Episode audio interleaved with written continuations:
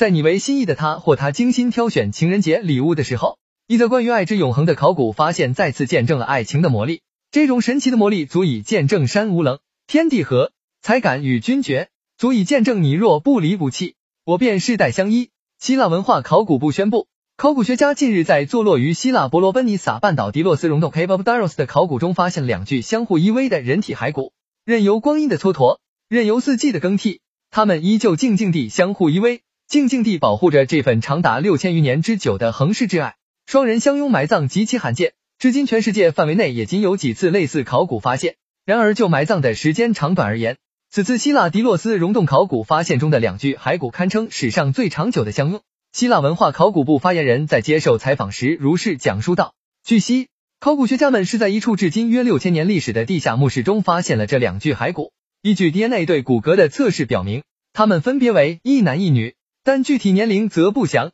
据悉。”在此次至今已进行了长达五年之久的考古发掘中，考古学家除发现相拥骸骨之外，还在一条约四米宽的地下墓室中发掘出一具婴儿骸骨、多件头骷髅、陶器、珠子以及一把匕首。